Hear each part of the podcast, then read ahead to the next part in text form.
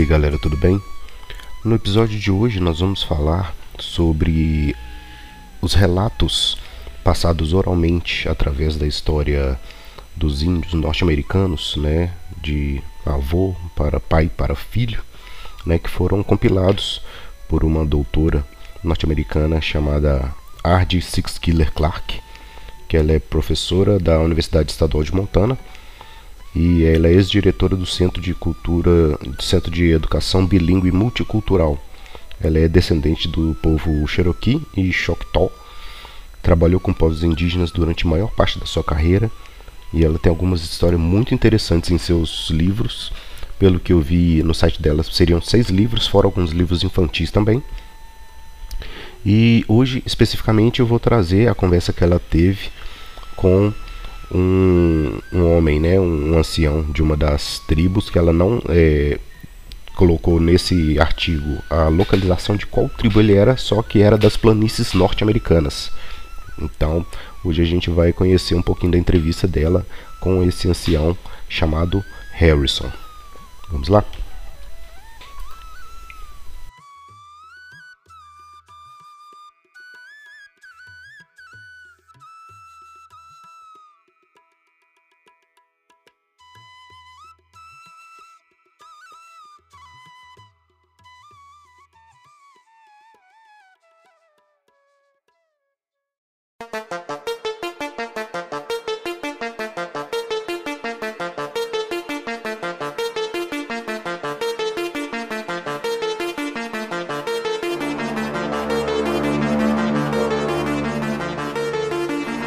Sejam todos bem-vindos à pesquisa OVNI.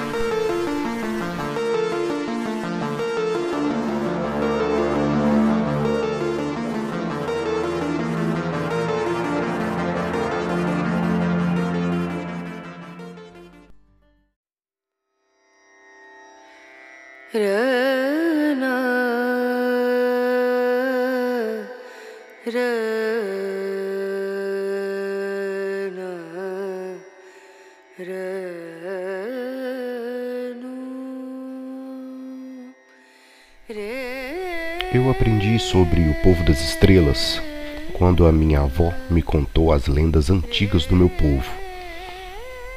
Minha realidade infantil incluía narrativas que traçavam as minhas origens, dos povos indígenas das Américas até as Pleiades.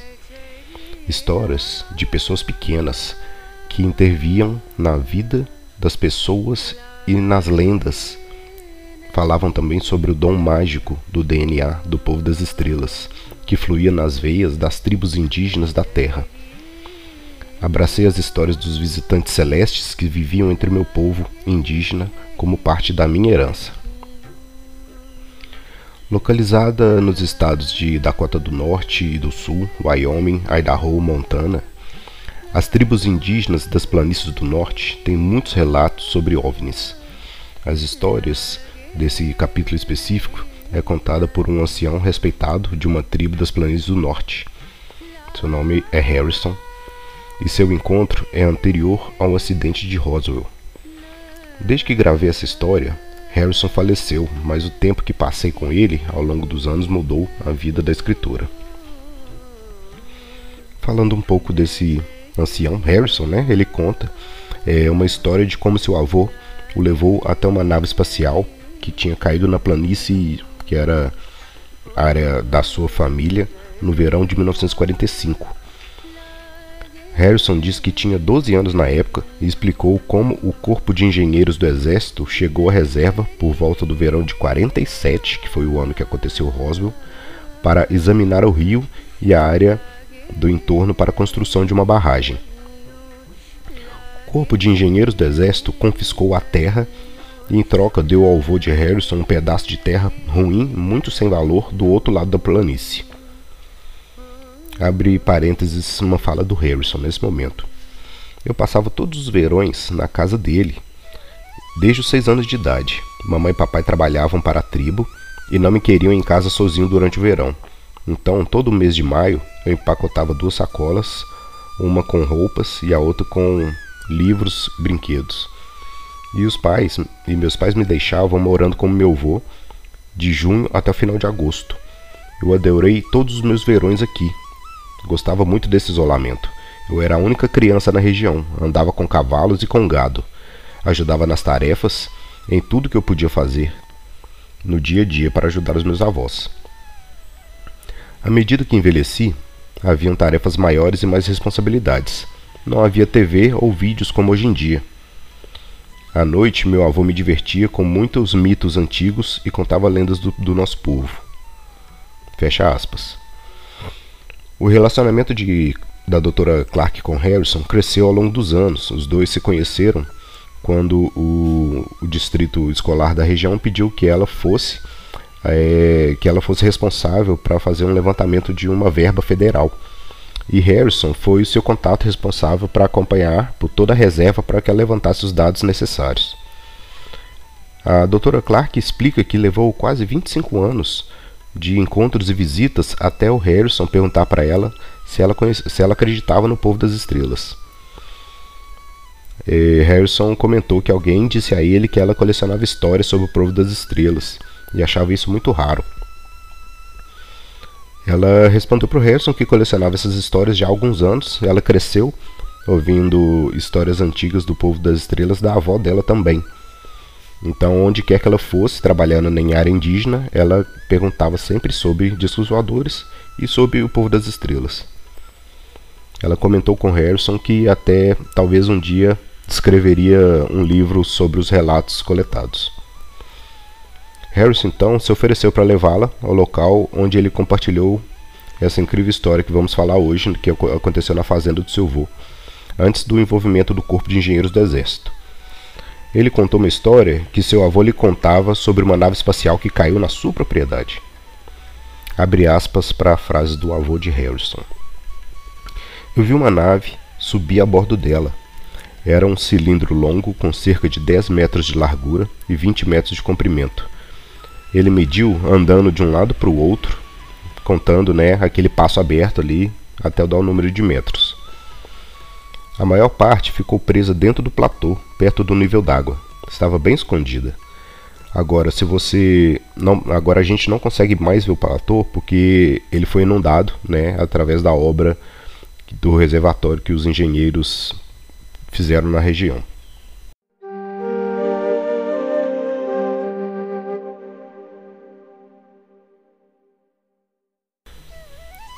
Esse acidente sacudiu o chão com tanta força que o vovô pensou que a casa dele ia cair. Ainda é possível ver na, na casa do avô do Harrison as rachaduras na fundação da casa que são oriundas desse impacto da nave. Os cavalos ficaram tão assustados que levou um mês para juntá-los novamente, que eles saíram correndo pelas planícies da propriedade. E mesmo assim, estavam constantemente tentando escapar. No começo, o avô de Harrison pensou que seria um terremoto, mas quando toda a poeira baixou, ele viu uma nave. Ela atingiu o chão com tanta força que apenas uma parte dela ficou para fora da terra. Ela ficou parcialmente enterrada. Mas o avô de Harrison era um, um senhor muito cauteloso e ele conhecia muito bem aquelas terras. Então, a menor modificação nos terrenos chamaria sua atenção. Por um longo tempo, o avô de Harrison ficava sentado no platô, eh, vendo se alguma movimentação ia surgir da, da, da nave que ele avistava, procurando algum sinal de vida. Ele ficou fazendo vigílias por alguns dias e algumas noites, e finalmente, depois de uma semana, ele criou coragem para ir até o local diretamente.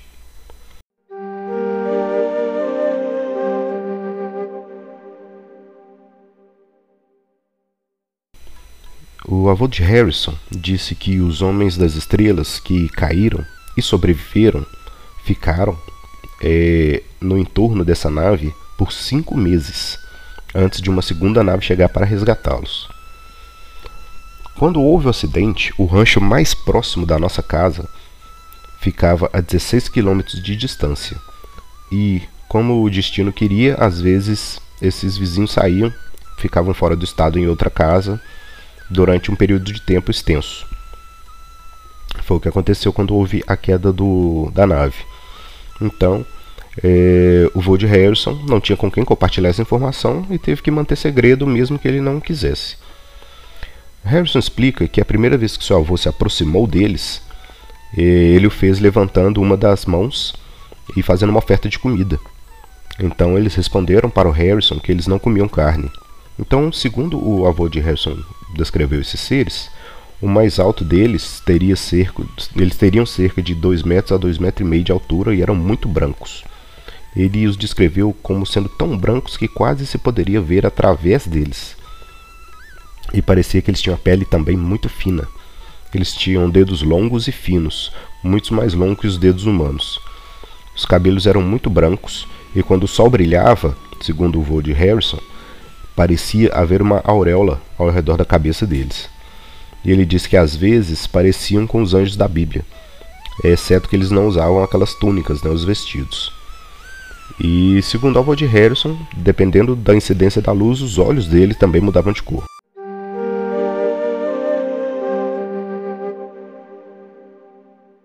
Ele estava muito interessado nas roupas que eram usadas pelo, pelos seres. Eles usavam uma roupa verde clara, que era uma peça única, sem emendas, sem costuras.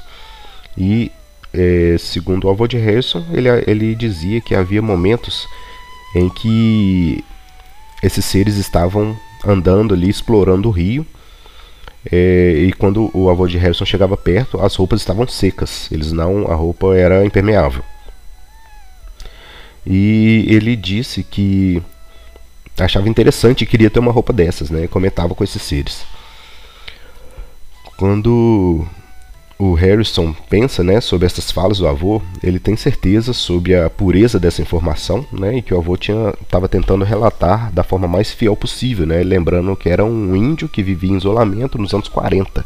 Então ele não tinha é, como ter contato com esse tipo de roupa, tecnologia, roupa impermeável nem tinha sido criada ainda. Então, se fosse hoje em dia, ele conseguiria ter um olhar muito mais rico de detalhes. Mas mesmo assim, acha que o avô fez um bom trabalho nesse sentido. É, Harrison continua explicando que haviam 14 desses seres e que seu avô não tinha certeza se todos sobreviveram ao acidente. Harrison diz que quando chegou no verão, depois que os visitantes foram embora, eles deixaram a nave para trás. Eles foram resgatados por uma nave e a nave acidentada ficou lá na região.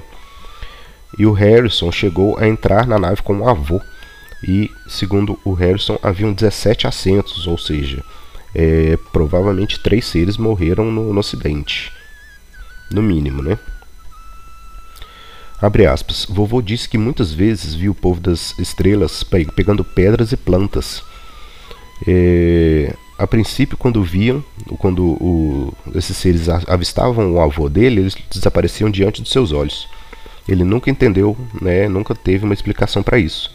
Mas ele, o avô desejava ter esse tipo de poder também, de invisibilidade. O avô pensou que essa era uma habilidade, né, desaparecer quando é, quisesse. Com o passar do tempo, o avô disse que os homens das estrelas perceberam que ele não queria fazer mal e pararam de desaparecer. Ele foi aproximando né, cada vez mais próximo da nave e esses seres foram ficando visíveis para ele. Com o tempo, ficou claro para eles que é, a preocupação maior deles era com a em relação à nave, que eles não queriam que ela fosse descoberta. Seu avô disse que os seres lá ficaram nessa, nessa área do platô até o final de novembro, do final de novembro, quando teve o, o acidente, até abril. Segundo ele, outra espaçonave apareceu no dia 17 de abril de 1945 e, e o avô de Harrison testemunhou o resgate né, desses seres.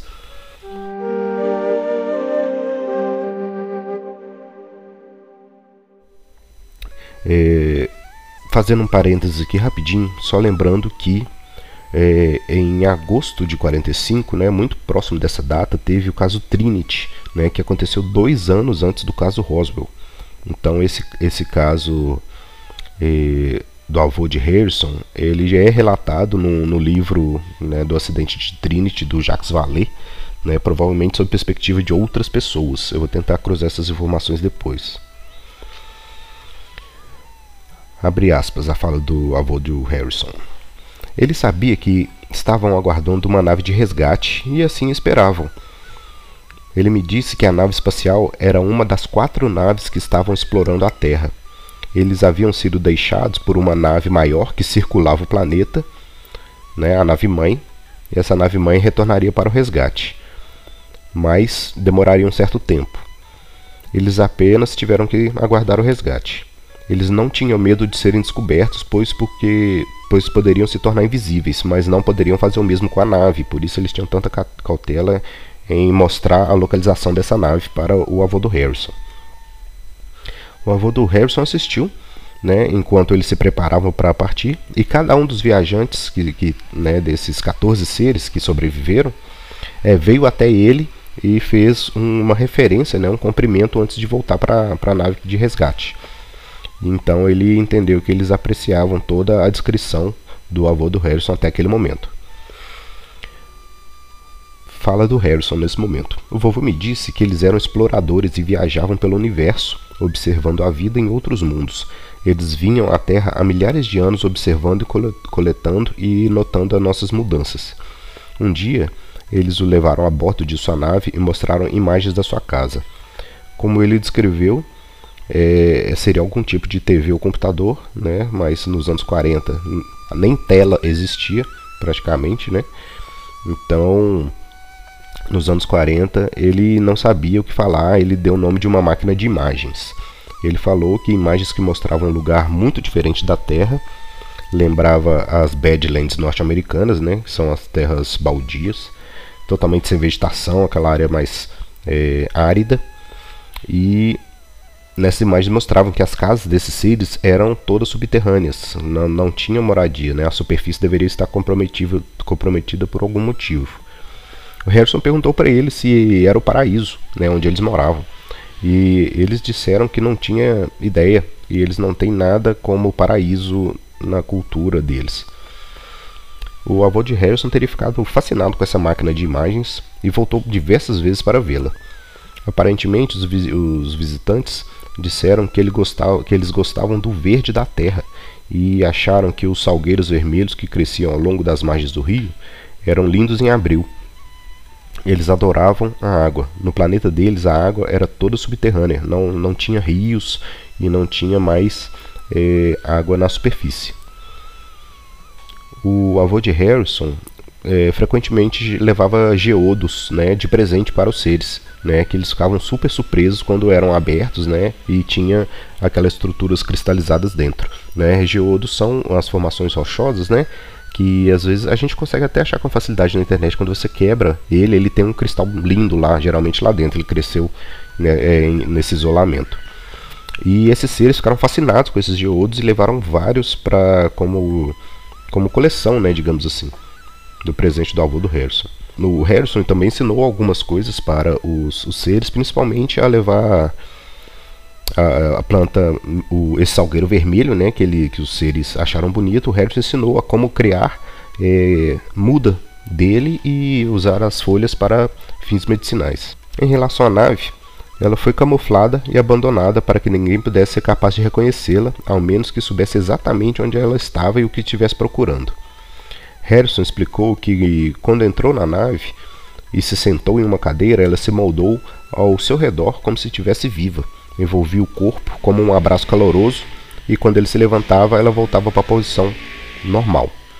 O avô de Harrison também lembra que na nave tinha pequenos símbolos que pareciam ser hieróglifos.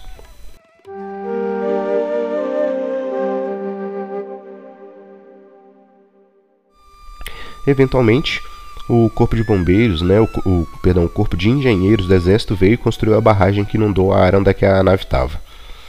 Harrison suspeita que eles também tenham pego essa nave. E essa foi a história do senhor Harrison, do avô do senhor Harrison, né, que era um ancião de, de uma tribo do norte dos Estados Unidos. E não só nessa cultura de lá, né, mas de todos os povos né, indígenas, aborígenes, a origem sempre volta em seres das estrelas que vieram e lhe ensinaram como cultivar, como é, a agricultura em geral, é, ferramentas de trabalho e todo esse tipo de princípio de civilização, né, nos foi ensinado por povos das estrelas, né? Então tem tem irmãos das estrelas, povos das estrelas, de, tem diversos nomes, mas é, fundamentalmente a origem é a mesma. E aí, galera, já ouviram alguma lenda parecida? Alguém tem algum ancestral diretamente indígena aqui do Brasil? As nossas tribos também têm esse tipo de lenda e posso trazer é, a origem do Pi-Guarani também, é bem interessante. Beleza? Então, esse foi o, o relato de hoje, né, o caso de hoje. Então fiquem com Deus e até breve. Valeu demais.